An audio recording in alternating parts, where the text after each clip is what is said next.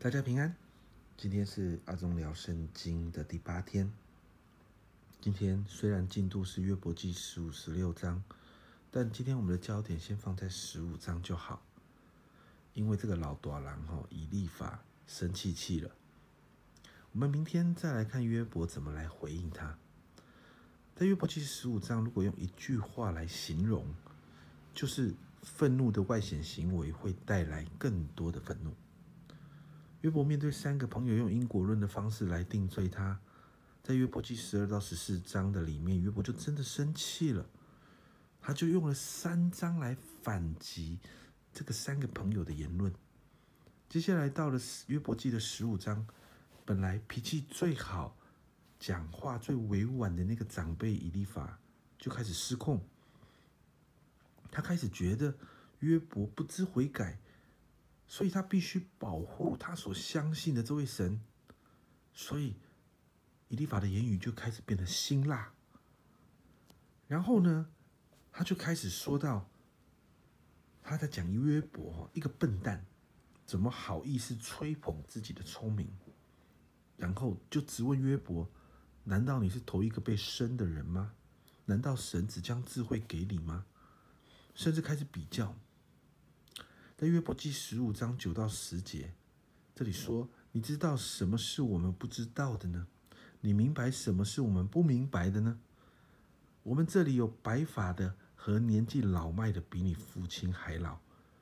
你看到以利法甚至用到年龄要来压约伯，然后以利法开始继续他的论述，那个论述又是过去的因果论，虽然好像没有什么新的新的东西。”但是在论述的过程就变得非常的犀利。在约伯记十五章的十七节到三十五节里面，以利法啊，他再一次提到一个重点，他说到自我吹捧的坏蛋啊，一定会遭到报应。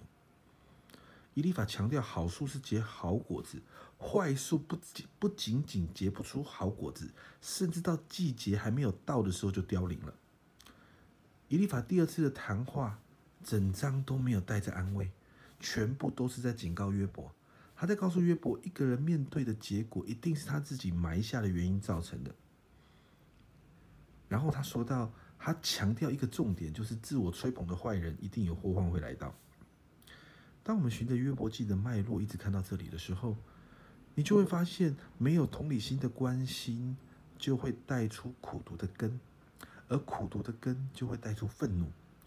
而愤怒就会带出更多的愤怒与冲突，让本来看起来讲话很委婉的和蔼老人以利法，说话都变得辛辣和犀利，而且带着攻击性。教会总是充满了受伤的人，因为教会是幕后这个时代的陶城，所以这些需要爱的人都会进到教会里面来，因此。在教会里面牧羊的人，总是面对这些带着伤害、苦毒、身上都是刺的人。但牧羊的人也是人，要怎么爱下去？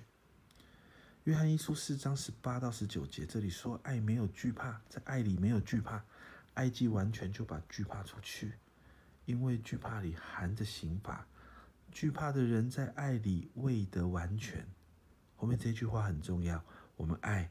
因为神先爱我们，这里老约翰告诉我们，我们能够爱，是因为神，我们先先被神深深的爱着。有大叔二十一节这里也说，要保守自己藏在神的爱中，仰望我们主耶稣基督的怜悯，直到永生。也告诉我们在幕后的日子，我们需要常常保守在神的爱里面，而且要。仰望对齐耶稣的怜悯，朋友们，如果没有这些，我们无法面对像约伯这样的人，我们可能也会变成另外一个以利法。因此，有几件事是我们可以做的。第一个，我们可以祷告，我们可以开始为着你自己的教会所有在做牧羊工作的人祷告，你的牧者。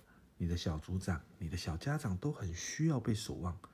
可能一开始他们都可以像以利亚一样、以利法一样，带着委婉的方式，但可能因为被错误的对待、被受伤的人影响，不要忘记，愤怒会带来更多的愤怒，所以他们的心开始摇动。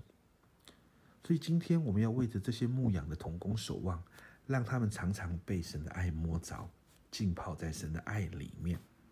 第二个，你可以行动。